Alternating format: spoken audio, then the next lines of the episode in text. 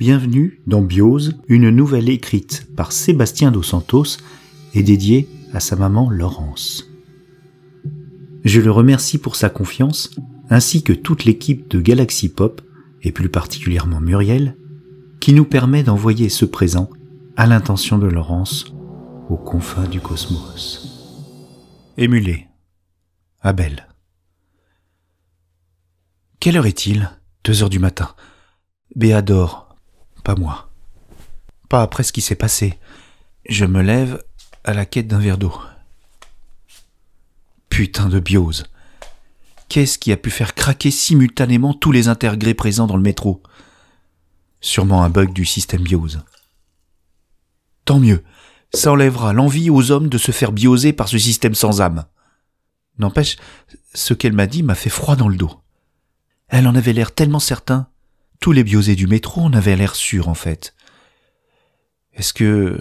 Oh non, j'espère que non. Ce qu'elle m'a dit a-t-il touché l'ensemble des intergrés Ce sera inquiétant. Ultra flippant même. Je cours en direction du canapé. Où est cette télécommande? Ah, ah trouvé. Sous un paquet de livres. J'allume la télé, branche une chaîne d'information et tombe sur ENFR TV. J'en ai des sueurs froides. C'est l'information capitale du soir. Elle est commentée par tous les pseudo-analystes de la chaîne et est affichée en gras sur la bannière défilant en bas de l'écran. Crise Bios News, selon la communauté des intégrés, un bouleversement planétaire va entraîner la mort imminente de la majorité de l'humanité. À travers le monde, plusieurs accidents de voitures, de trains, d'avions sont à déplorer.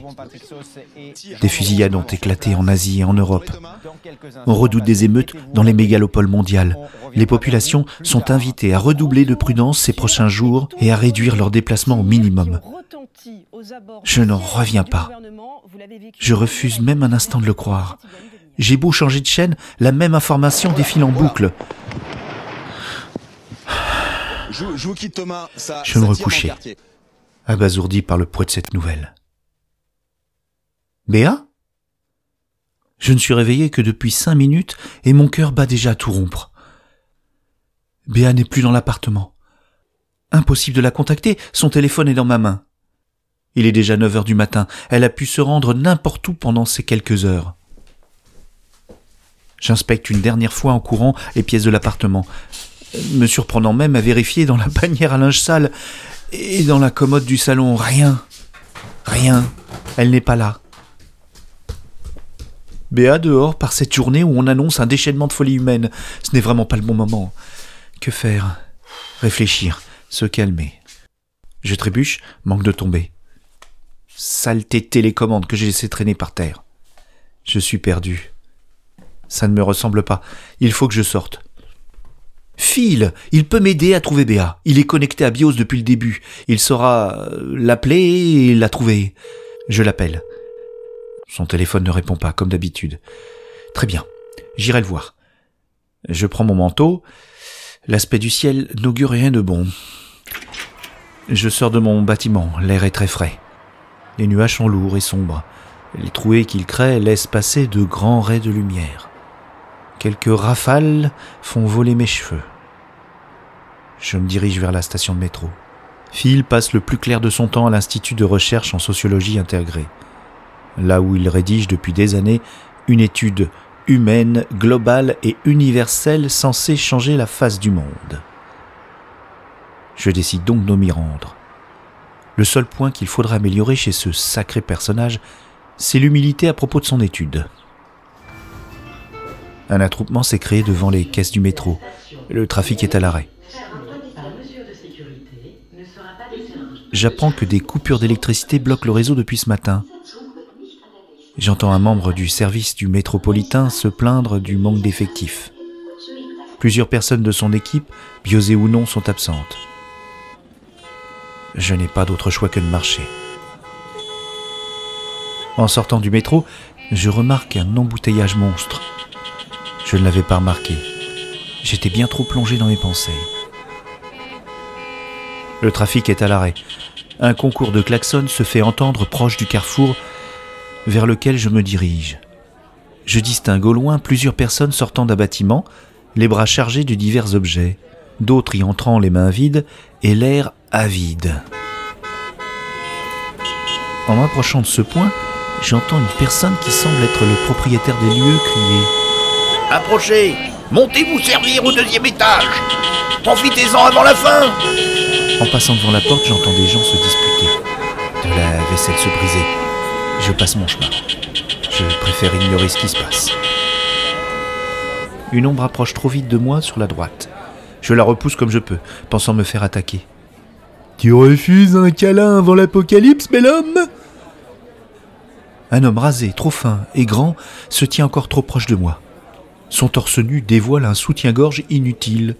Il est paré de vêtements féminins, et vu la qualité de son maquillage, c'est sa première tentative. Casse-toi, sale biosé, ton intégration t'a fait perdre ton âme. Mon emportement me surprend moi-même. L'homme déguisé qui se tient devant moi semble perdre toute trace de folie, se redresse et me rétorque avec amusement. Mon âme? Tu es donc un de ces adeptes de la dualité corps-esprit? Tu penses que ton âme peut servir à ton corps une fois mort?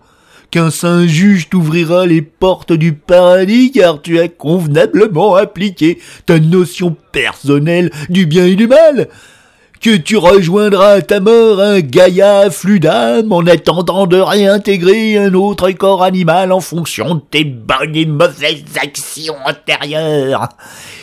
Si l'âme existe, petite fourmi déconnectée, elle appartient à Biose. Sa conscience matricielle dépasse de loin la somme de chacune de son unité d'intergré. Si l'âme existe, elle est de notre côté, vous autres, simples animaux humains, vous n'avez qu'une simple et pâle conscience, celle de vous-même, par votre auto-persuasion d'exister, votre capacité d'introspection ou votre pathétique essai d'accomplissement de votre surmoi. Mais regarde comment Bios vous transforme. Votre panique détruit le monde depuis hier. Ton esprit est complètement atterré par Bios. Vous n'avez plus aucun libre arbitre.